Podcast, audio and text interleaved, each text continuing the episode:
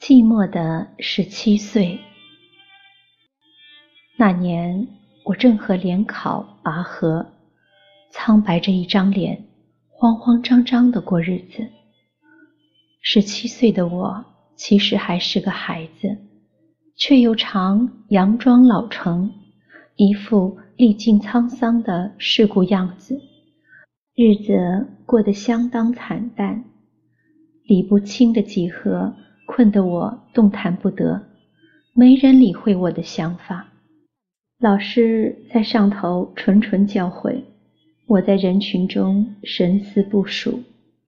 黄昏回家，先到街市转角的租书店租看一本哀感顽艳的言情小说，晚上则偷偷地躲在被子里记录着如今看来非常无聊的爱恨情仇。对课业似乎一点儿也不想投注心力，却又经常对着成绩单上的红字干着急。尽管成绩不甚理想，星期六下午台中戏院的爱情浪漫大悲剧却是无论如何也不肯错过。星期一的早晨最刺激，周会上行之多年的英文、国文抽签背诵。永远让我来不及准备，心存侥幸，却又早早的做好了成人的应变。只要麦克风报出我的名字，我就直挺挺的一头栽下，佯装昏倒。我在家里的床上屡次练习昏倒的姿势，力求兼顾安全与适度的优雅。那年我高二，学校忽然调来了一位。王姓历史老师，他不但玉树临风，而且多才多艺。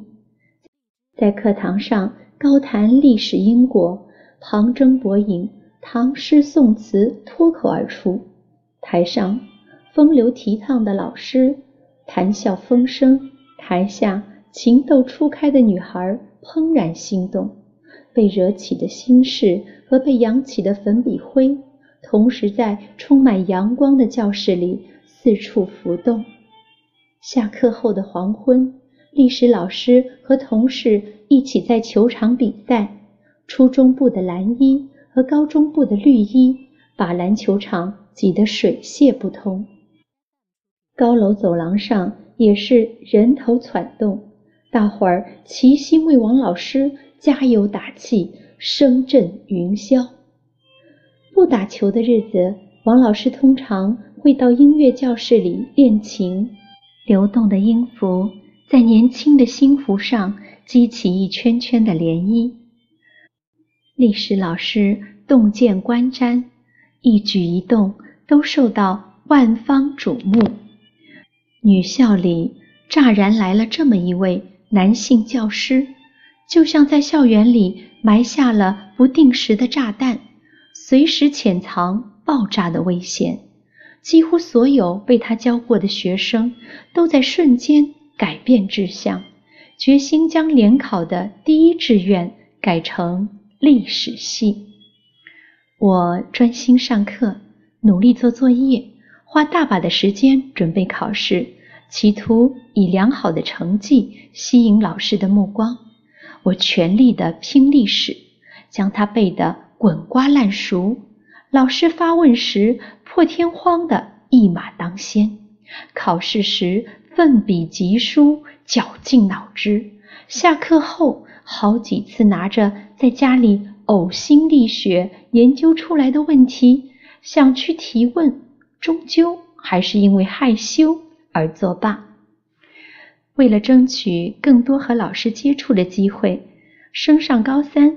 我小小的使了点诈，当选了班长，表面却佯装被陷害的微嗔。每天起床，迎着晨曦，总是没来由的开心。一向沉重的上学脚步顿时变得轻快。我把王老师的课表牢牢的记诵，估量他走过回廊的时间，刻意和他来一个不期而遇。或故意在他待在教员办公室的时间里送去周记、书法本子，期待能得到一个和他交汇的眼神。如果没能如愿，我还会不厌其烦地将周记捧回，等待下一个邂逅的机会。年轻的心啊，真的是很容易满足。只要一天里能见上老师一面，便于愿足矣。如果老师竟能和我说上几句话，我便要独自躲进缤纷的花圃里，偷偷的痴痴发笑，回味几乎满溢出来的快乐。羞于启齿的心事，将胸怀鼓得满胀。像是凭空长出了双翼，扑扑欲飞。在苦闷的年纪里，遇上恶意不住的激情，对能不能考上大学一点也不在乎，心心念念的只是王老师有没有将我摆在眼里。高三的最后一堂历史课，像一场提早的告别式，告别青涩的十七岁。同学们在课堂上高歌五爱五诗，涕泪连连。吉他的伴奏哀凄断续，想到踏出校门也就意味着和老师断了关系，简直让人肝肠寸断。有人忍不住趴在课桌上压抑的嘤嘤哭泣。我忘了自己当时是否也加入了隐泣的行列。但清楚的记得誓不相忘的自我勉励，在那样荒芜的岁月里，一切思考都潦潦草草，缓慢且无法确定。唯其如此，更凸显出这份情都意切的天真浪漫。我但思竭虑于一份给老师的毕业纪念品，太贵。太俗，太招摇，太露痕迹。用负面排除法先行过滤，再用正面肯定法严格挑选。我踩着虚弱的步伐在街市里千挑万选，然而似乎也没有什么创意。后来发现，叮当作响的风铃原来是大家共同的喜爱。当我背着同学蹑手蹑脚地前去送礼时，赫然看见老师的桌上也已堆满了礼物。由包装上辨识，大同小异，煞费苦心挑选，自以为独一无二的礼物，沉默期间光彩尽失。我犹如失足掉入深渊，骨断腰折，五肺六脏尽皆异味。想到一年来的苦心焦虑，或者也和这礼物一般，只是寻常。啊，在心仪的老师面前，我是多么的痛恨寻常啊！寂寞的十七岁终止于高热渐退的夏末。我烫了卷发，整束了衣装，带着悲壮的心情去向老师告别。老师笑笑，依旧没说什么。只递给我几本提了字的励志书，要我转交给其他几位送他礼物的同学。